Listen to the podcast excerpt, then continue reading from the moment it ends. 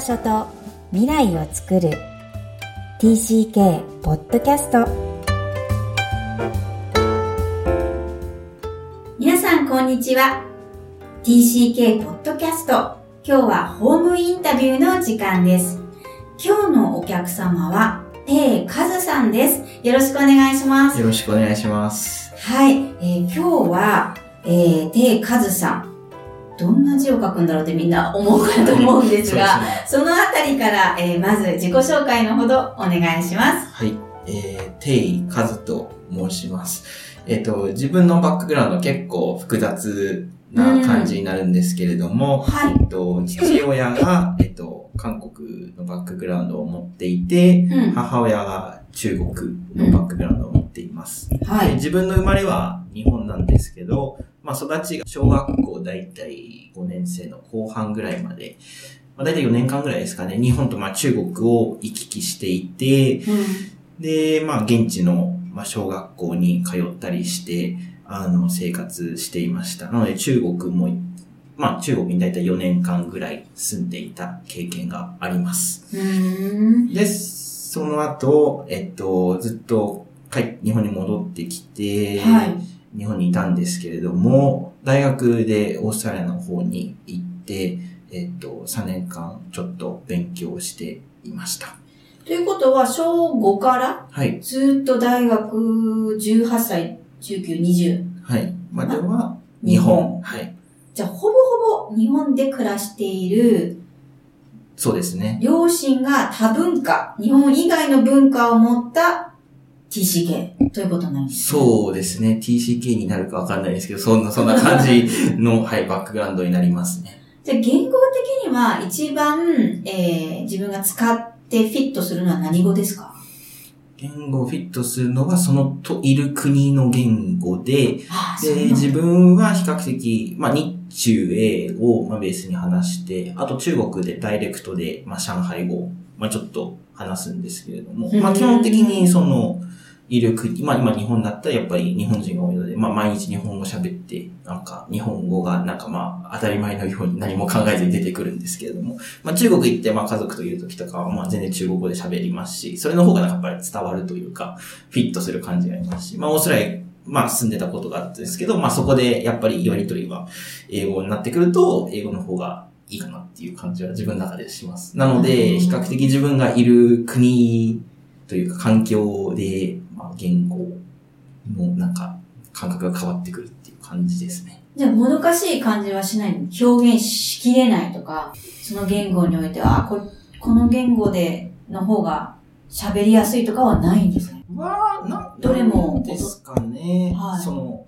喋れないというより、なんかその言語の能力の中で、あ伝えてるっていう感じなので、その、なんていうんですかね。例えば日本語を喋ってるときは多分中国語とか英語の思考は基本的に入ってない。シャッとしてる。シャッとしてるんで、日本語の、その、ボキャブの中で話してて、それも多分中国語の英語になってるようにはしてるので、まあ、もちろんそのなんか、ななんていうんですかね。ない、まあ、日本にない単語とか中国にない単語とかもあったんですけど、うんまあそれはまあちょっとパタって思いつくこともあったりとかするんですけれども、基本的にそこはもうあの、分かれてる感じになりますね。すごいですね。それこそアダプテーション。なんか適応が完璧な感じがする。ああ、大人になった今、テイそさんはう。ですね。結構、なんか、自分の中で相手に失礼がないように、まあ日本にいる、まあ日本語だけ喋る人だったら、まあ日本語だけでなんか相手に、なんだろうな、違和感を感じさせないように話したいと思うし、中国語もまあそれ、そうだし、英語もまあできるだけ違和感のないように話したいっていうのは自分の中であるので、あー自分のためじゃなくて相手に合わせてる。つまり相手が居心地がいいようにって考えちゃうんだ。ああ、そうですね。それは結構あったりしますね。というのも、多分理想は全部ミックスして話すんですけど、うん。無理なので、基本的に。なので、まあ、そうなった時に、まあ、相手がいいようになんか合わせた方がいいかなと思って。はい。理想はミックスで話すことなんだ。まあ、これが一番自分っぽい感じかなっていうのはしますけど。へえ、楽しい。こう、ちょいちょい本音が出てくる そうなんですが。はい。じゃあ、まず、えっ、と、移動はい。まずこの番組、移動がもたらした影響について話していただくので、その前に、今おっしゃっていた移動が、要は2回 ?3 回かな？そうですね。大きな移動は、まあ日本をベースにして考えると3回くらいそうですね。まず日本にいて、中国、上海に行く小学校時代。はい。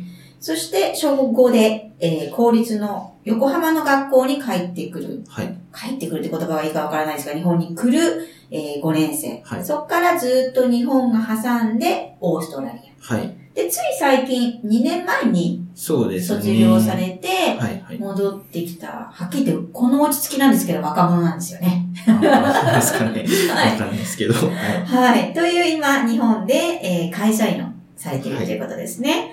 はい。この移動についてぜひ、自分に大きく与えた影響の時代だったり、はい。はい移動が自分にとってどういうものなのかっていうのを教えていただけますか？そうですね。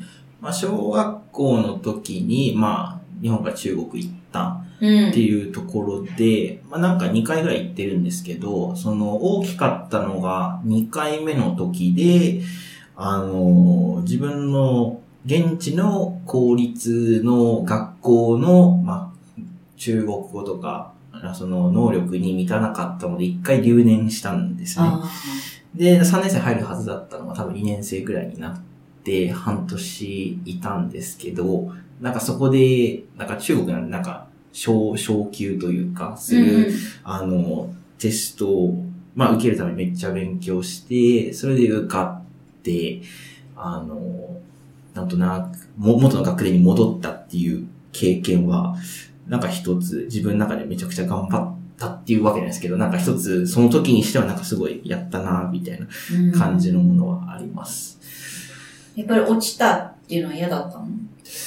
そうですね。なんか、やっぱりなんか、嫌だったんでしょうね。そうだよそうですね。ね。印象に残ってるんですよね。はい頑張ったってことはものすごく一心不乱にやったそうですね。小学生。はやってましたし、まあ、単純に中国の公立の学校でなんか勉強は日本に比べもない、られないぐらい、めちゃくちゃ厳しいというか、これ知らない人多いと思うんですよ。はい小学校の中国の公立ってみんなあ見たことない人多いと思うので、ああ、そうですね。本当に勉強してるんですよね。勉強暗記して。物すごいですよね暗記、基本的にもう教科書もある暗記みたいな、うん英語とかもそうなんですけど、明日までに教科書1ページ全部覚えてきてね。で、休み時間になんかそのリーダー的な人がいて、その人にテストテストしてもし教科書見ながら教科書あるからそうですね。ね。なので、そこを間違えたら、はい、やり直し、みたいな感じで。で、その日はあれ終わんなかったらずっと居残り。居残りだよ。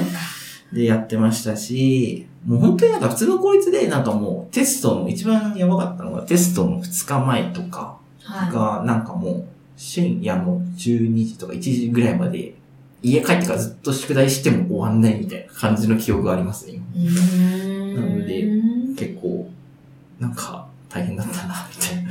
聞いてね、すごいこう、リンクするの。日本からよく言われる典型的なアメリカに行った子が、はい通信教育で日本語を、学校のその英語の勉強の後にやんなきゃいけない生活が永遠に続くんですよ。はいはい。それともう同じだなと思って、そうですね。中国語をそこでやってるんですよね。そうですね、中国語でベースでやってましたね、全部。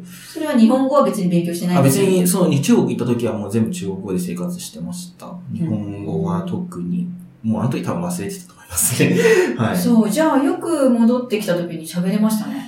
喋れてたかわかんないんですけど、喋ってはいたつもりでも多分相手からしたらわかんなかったことはあるかもしれなくて、うん。結構なんか、なんだろうな、細かいことでなんか先生に、あの、注意されたりとかした記憶がなんか若干あったりしますね。やっぱり空気読めてなかったのかな。多分、多分あったと思います。空気読めてなかったのも多分あったと思いますね。なんか最初とか多分、なんか自分っぽさというか、普通になんかやってると、ああ、ちょっと一回合わせないとなっていう感じは、なんとなくした感じはします。へえ。じゃあ日本での苦労っていうのもあるんですか？そうですね、日本、まあ、やっぱり小学校5年生ぐらいに帰ってきて、やっぱり中国から来ましたっていうのを、その、校長先生が全校集会の前に一人なんか、紹介されたんですよ、自分。はい。で、なんか、それでなんか、この人中国から来たんだ、みたいな感じになって、うん。なんか変に目立つじゃないですか、日本だと。で、それでなんか結構、日本は比較的なんかいじめチックなことにはなんかありましたね。なんていうんですかね、その結構陰湿的ないじめっていうのが自分の中の日本のイメージなんですけど、陰湿とは？なんか結構なんか、直接言わず、ああの、さ、避けられるみたいな感じ避けられるのねとか、急に嫌な感じのことを言われたりとか、みたいなことはありましたね。なので、うん。なんかそう、そういうの、はい、ありましたね。そういうでも仕方ないと思ってたの？それでも悔しかったの？うん、なんか、別に、まあなんかあったけど、特に気にしなかったかもしれないですね。ねまあ一応なんかあったんですけど、まあなんか、まあ仲いい人たちと普通に話し、幸いになんか全員が全員そういうわけではなかったので、まあ仲いい友達とかは、どこの国にいてもいたので、ああ、まあそこうなんだはまあそこでなんか、まあ助けられたというか、っていう部分もありますね。どこの国にいてもやっぱり仲のいい子たちを作れてるんですね。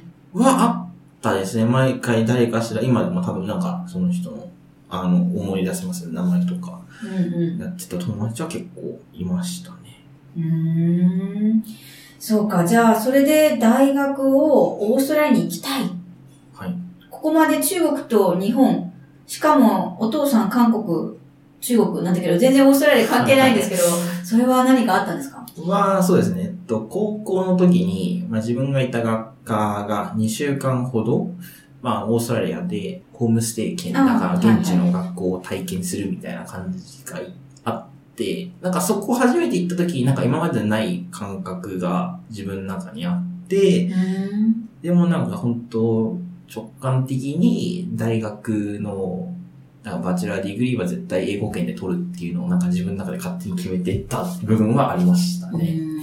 その2週間は何だったの？やっぱりなんか世界は広いなって感じましたね。そこ、そこだけでなんかあった人たちの感覚であったりとか、まあそれこそ、まあ日本とか中国、まあ比較的都心部に住んでるので、うんまあ人口密度の高いところなので、まあそうではない結構開けているうん。まあ、オーストラリアシドニーなんですけど、いた時を、やっぱり、なんていうんですか、今までない感覚だったっていうところで、あこういうところもあるんだ、みたいな感じで、なんか自分、今までなかった部分を感じれて、なんか、多分、直感的にいいなって思ったんでしょうね。何が違うの？言語はもちろん英語なんですけど、はいはい視覚が違うんですか？何が違うんであ、す視か覚が空の高さとか、そうなんですよ。空の高さ東京にいるとか、うんまあ何ですかね。なんか多分これも結構、その、東京とか、上海とかって建物が多いんで、無意識に空見上げることって多分少ないんですよね。はいはい。知らず知らずに多分普通に歩いてると下向くようになるんですよ。ような環境になっていて、多分それがなんか、オーストラリアとか、なんかそういう比較的開けていく国というか人口密度の低い国ってなんかそれが、なんかずっと下を向くことがないから、ん。なんか前前向いて歩けるというか前向いて進めるみたいな感じが結構新鮮だったのかもしれないですうん、ね。面白い描写ですね。素敵、わかる気がする。はいなんか開けてる感じがする。開けてる感じがあって、うんまあ無意識な多分圧迫感的なものがないんでしょうね。圧迫的感的なものがない。はい、だと思う。んえ、では、オーストラリアでは、先ほどお話を実はお聞きしたんですけど、ホームステイもされた。あ、そうですね。結構、なんか自分のファミリーが両親違う国の人で、普通の家族ってどうなんだろうみたいなすごい気になっていて、うん。でちょっといろんな国の家族のことを知りたいっていうのも、なんかちょっとあったので、同時に同時に、興味があったんですねはい興味があって、まあ、インド、フィリピン、まあ、オーストラリア、中国っていう感じのファミリーと住んで、うん。あ、こんな家族もあるんだ、みたいな感じ。あの、体験してました。それは自分にとってオーストラリアが好きになった理由ですか？まあ、そうですね。まあ、そこだけではないですけど、もちろんいろんな人がいて、いろんなことがあれ、あるんだ、生活習慣あるんだ、みたいなのを知れたのもやっぱり楽しい部分にはなってるかな。って思うのではいまあそうですね。なんか、ひ好きになれた一つの原因でもありますね。うん。で、オーストラリア自体が自分らしさをね、作っていったっておっしゃってたんですけど、はいはい。それはどういう感じですか？自分らしいって。らしいっていうのは、まあ単純に言語の面でも、なんかさっきちょっと話したんですけど、まあ、結構日中へ全部使えて生活してたっていうのが自分の中であって、それこそなんか中国のコミュニティであったりとか、日本のコミュニティであったりとか、大学授業でもその英語のコミュニティとか自分の中であって、なんかそれをなんかフル活用できたみたいな感じが自分の中であったのが一つと、あとは、えっと、その、マイノリティ、マジョリティの話なんですけど、まあええ。結構その大学のじ、まあ課外授業の一環で、なんか、インターナショナルスタディーズというか、まあその、まあオーストラリアの多様性、ダイバーシティについての授業がありまして、はい。今までって日本とか中国って比較的マイノリティというか、うん。まあ両親の同じバックグラウンドの人っていうのがあった中、ある中で生活してきたので、それがなんか自分の中ではマイノリティだったんですけど、それがオーストラリア行ってからそういうところを感じて自分はマイノリティじゃないんだって感じてたところが結構、なんか開けたってわけないですけど。そうですよね。はい。逆転したってことですそう。ですよね。ポジションが逆転したというか、っていうところは感じれたので、うーん。はい、大きかったかなと思いますね。うーん。そこから就職先を日本に持ってくるのは、あまあ本当残れたら残りたかったんですけど。やっぱそうだよね。そうここまで開けちゃったんだもん。そうそうそうはい。なんですけど、まあまあしょうがなく、しょうがなくというか。今はねまあまあそうですけど、まあ戻ることになってきたんですけど、まあ幸い環境が恵まれている部分の、あの、会社にいるので、まあうんそういった意味では、まあザ・ジャパンっていう感じではないので、うんあのうまく生活できてる、日本の中でうまく生活できてるのかなと、自分では感じます。いや、いいですよ。もっとオープンに喋ってくれていいんだけど、ザ・ジャパンとか、あの、自分らしくっていうので、こうね、どうもね、はい窮屈だってこう、はいはいはい。働くと日本が窮屈だって思う。もしくはそういう体験をしている TCK が多いから、はいまあ、そこはじざっくばらんにね。やっぱりそういう事実もあるんですよね、きっと。まあ自分が一応日本の会社でも、本当日本人しかいない会社で、まあ3ヶ月ぐらいフルタイムで働いたことがあるんですけど、うん。やっぱりなんか、うーん、まあ暗いというか何なんですかね。なんか、うーん、表暗。黙の了解みたいなのはね。あそれはありますけど結構そこじゃないんでしょ？それはもう割り切ってるみたいな言い方されるから。ああ、そうですね。暗黙の了解というか、なんかまあ単純に、なんだろうな。いろんなことを知ってるというわけでもないんですけど、な、ななんて表現したらいいんだろうわかんないですけど。それこそ感覚なんですよね。感覚だと思いますね。うんやっぱり結構なんか、そのいる環境が、まあ全部が全部ね、日本会社そういうわけでもないんですけど、やっぱりなんか圧迫されてる感がすごい自分の中であって、うんうんうん。A と言われたら A、B と言われたら B みたいな感じでやるのわかりますよまあまあでも、でも性格上苦手かもしれないですけど、まあまあ、でもなんかそういうか感じのところだったので、うんああ、ちょっとこれは日本の会社にとちょっと自分は生きていけないなっていうのは感じました。えー、じゃあ正式な就職する前にそれを感じれる能力もあって、よかったですね、逆に。そうですねそれ自分の力だけど、やっぱり、り体当たりしてね、あの、お、いい人もいれば。ダメだって思う人もいて、いろんな人がもちろん日本人同士でもあるんだけど、それを自分のね、そうですね。向き不向きが、まあ一応確認しないとね、念のためで。本当はいろんな経験がね、必要ですよそうですね。はい。はい。では、この番組最後の質問になるんですが、はい。テイさんに質問させてください。はい。Where is your home? Um, the home is where am I? Where I am. Where, where I am.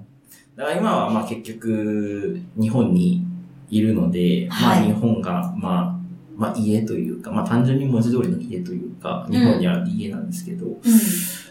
まあどこ、どこに行ってもなんかまあその国という、まあ国で adapt、まあある程度はまあでできるというかやっていけるので、まあその時はまあその時の、まあ国の良さを楽しむように頑張るというか、した方がハッピーに生きれるんじゃないかなって思ったので、なんか、まあもちろんその友達とか家族とかは、まあいろんな国にいたりとか、まあ家族だったらまあ自分の場合中国とか日本なんですけど、まあ韓国にもまあいる人たちはいるんですけど、それぞれいると思うんですけれども、まあ生活のまあ大半をまあ占めている環境がどこにあるのかっていうところで、なんか自分のまあ居場所ではないですけど、っていう部分をなんか自分は感じているかな居場所ね。と。はい。うーんその国の良さを楽しめばいい。そそうですね。ということでしか進まないような気がするので、前には。